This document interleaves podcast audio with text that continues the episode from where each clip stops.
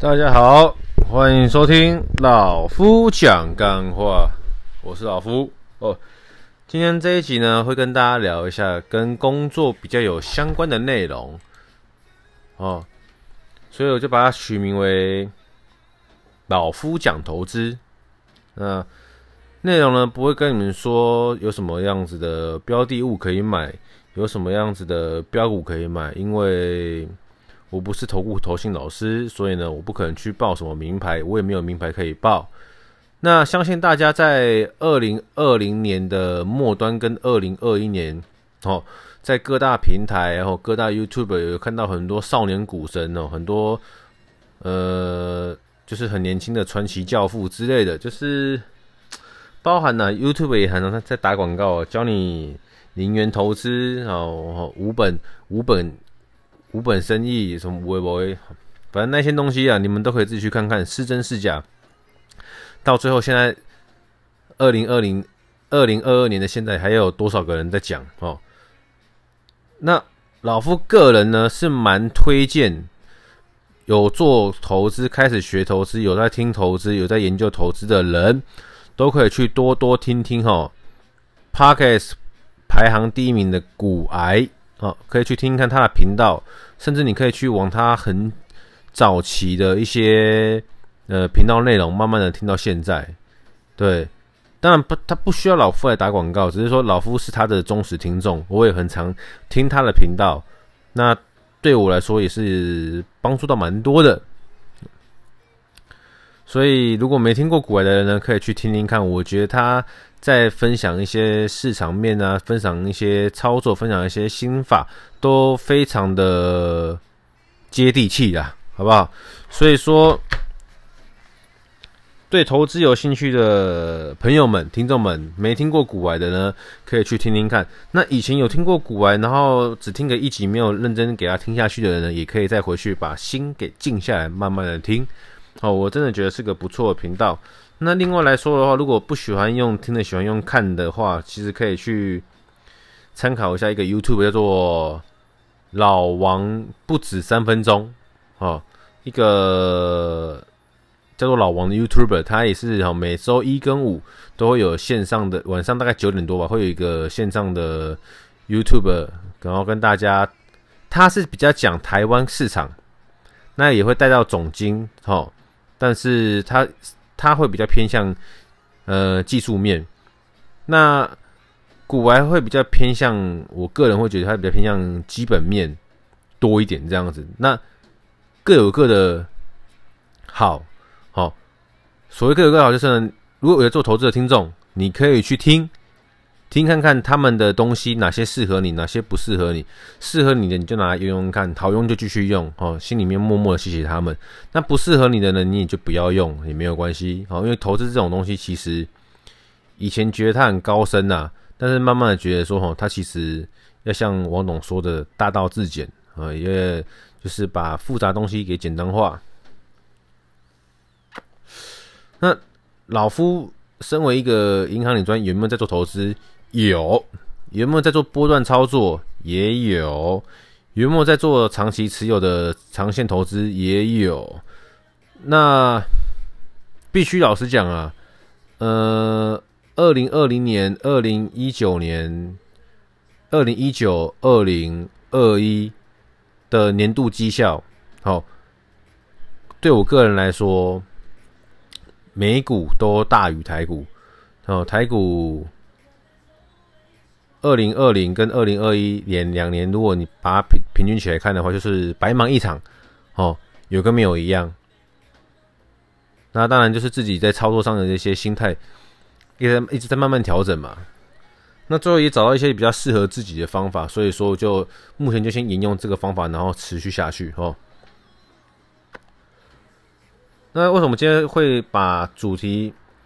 命名为老夫讲投资呢，呃，也因为说今天讲的东西都会跟投资的东西，哈、投资的想法比较有关系，呃，那今天就不会有一些无为不为的事情。好，他切入重点，因为很多听众或是熟不熟的朋友都会问问看老夫，就在银行啊有什么东西好买啊，有什么东西会赚钱啊？那其实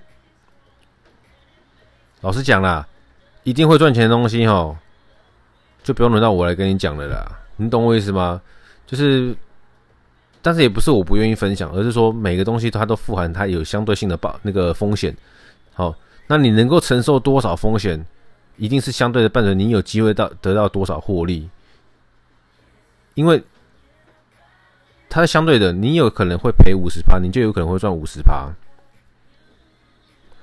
那你不会赔钱的东西，那基本上你也不会赚到什么钱，这种概念。好，那我今天不会跟大家讨论说我投资什么短线的波段操作标的物，但是我蛮想跟大家分享。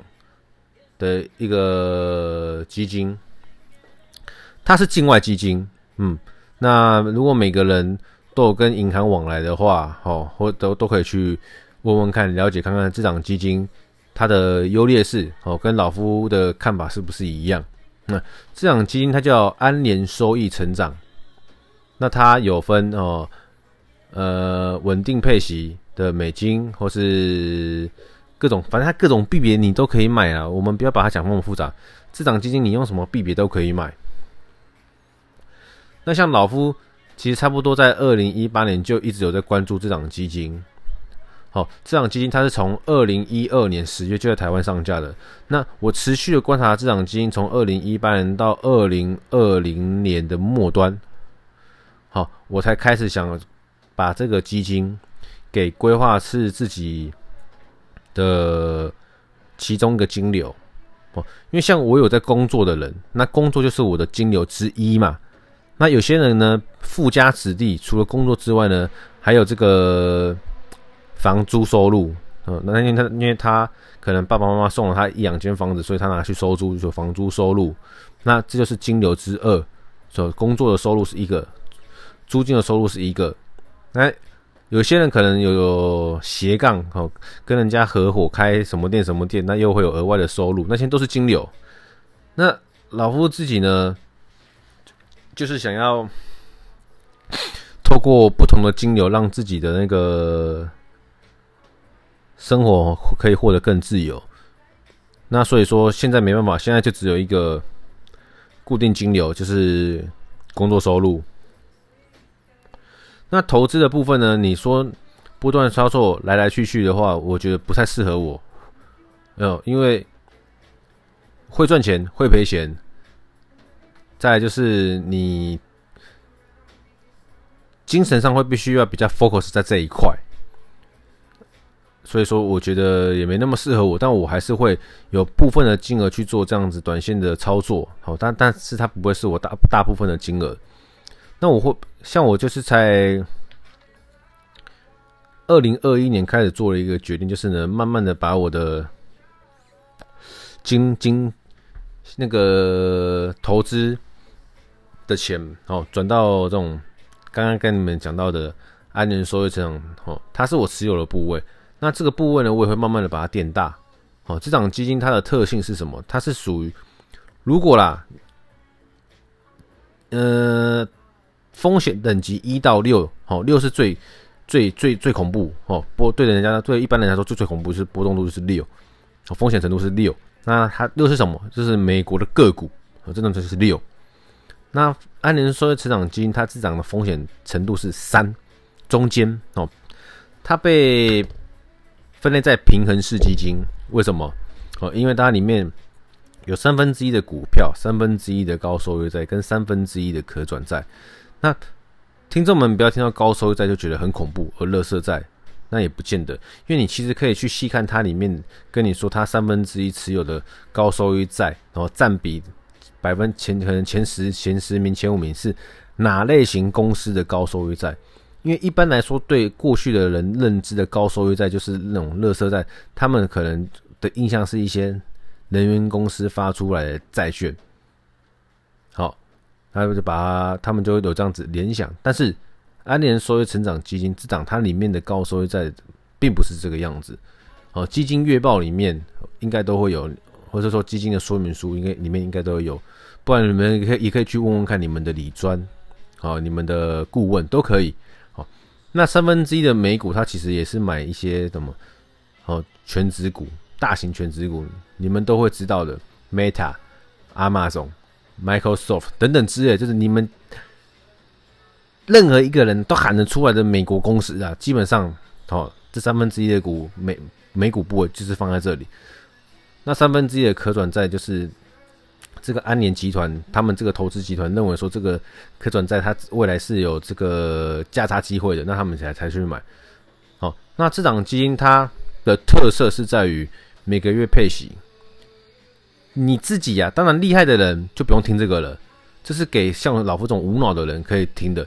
就是如果你很厉害，你会去操作那个股市的股价的波段价差，也可以就是你的金流。价差也可以把它，然后我我我买十块，我卖二十块，哇，你好厉害！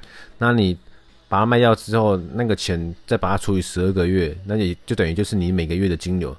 那老夫这个人是比较偏向于无脑操作，所以我选择安联这档金，就是由基金团队来帮我操作，所以它会有一些隐含的内内涵的费用率，就是给基金公司，那是内扣在净值里面。那我要的很简单，我看中它的就是很简单哦。一年大概配息七 percent，平均呐、它有高有低啊。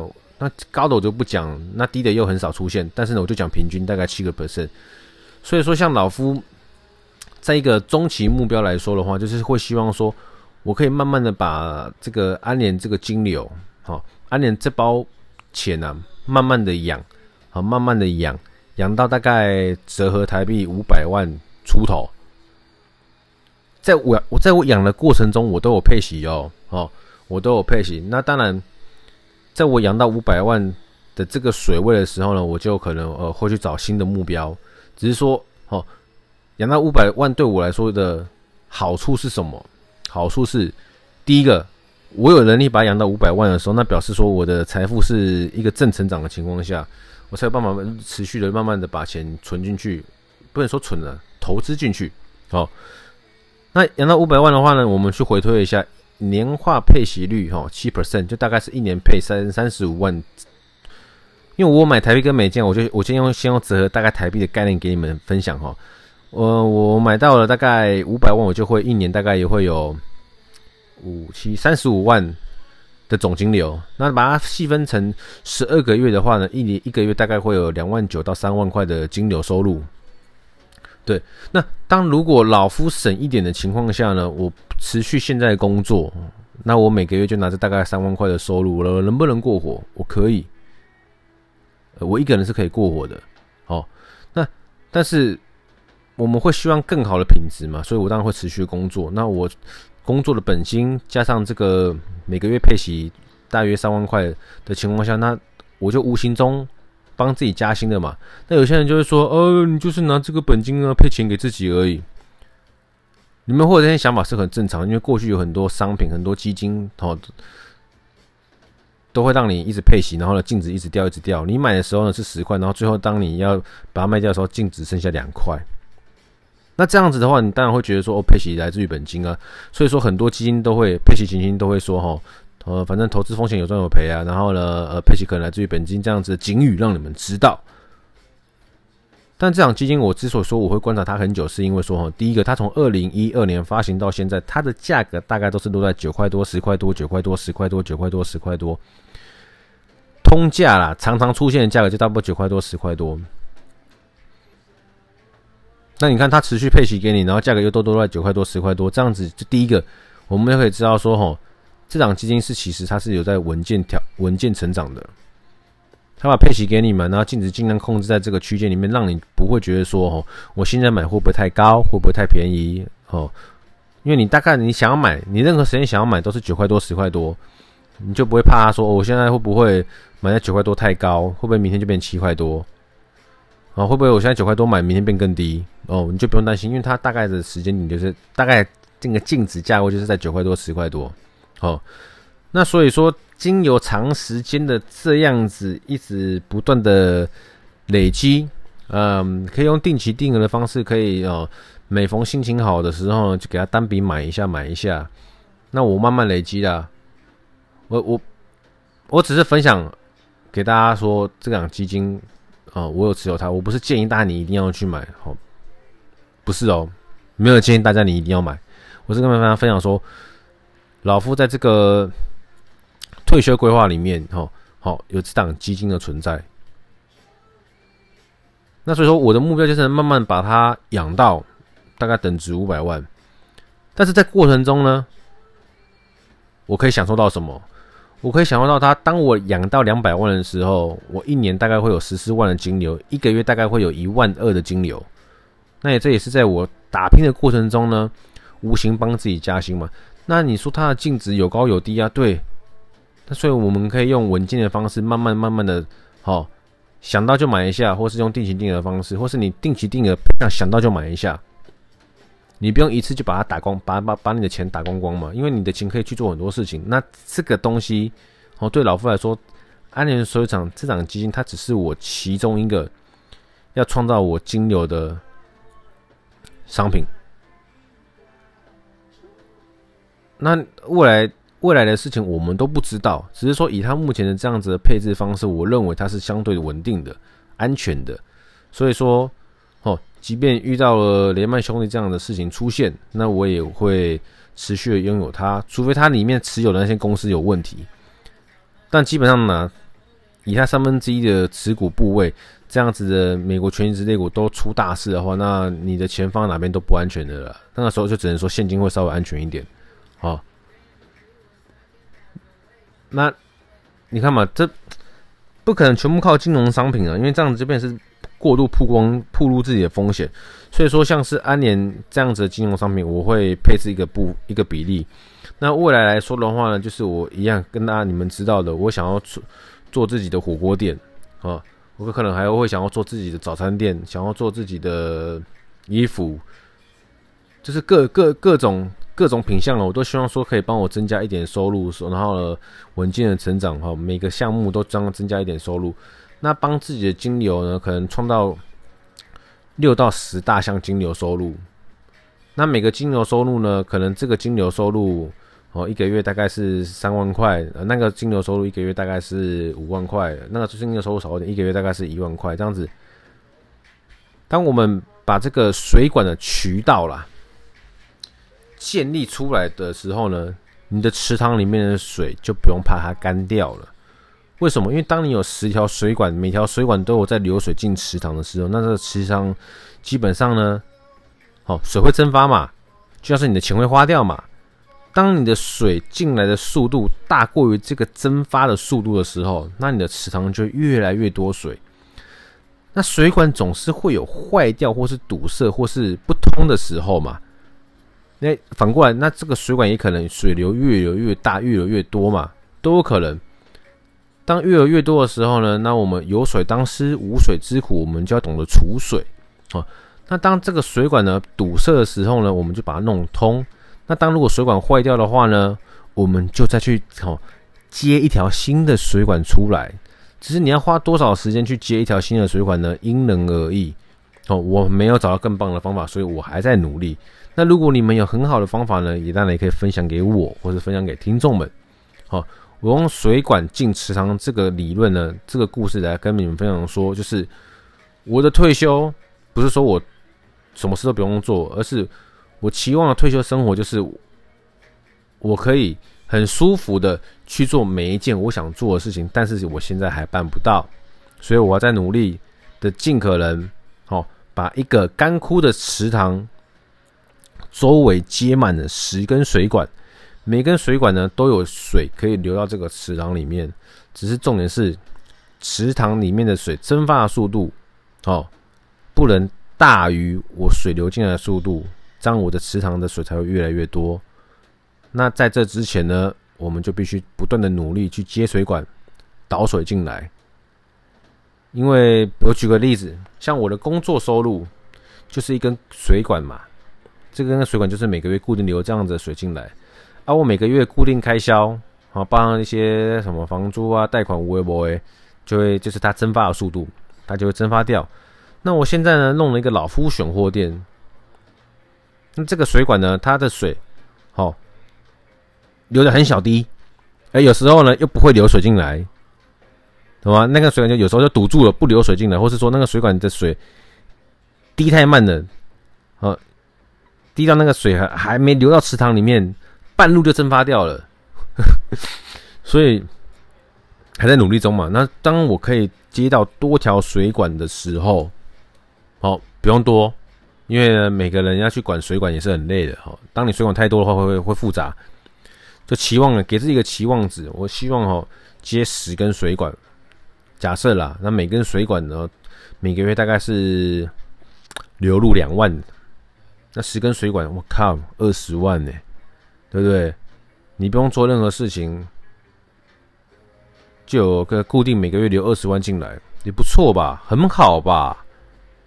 算舒服吧？呃，但是在这前提，你要怎么办到？你要怎么做到？对不对？要去想办法。那我还在想办法。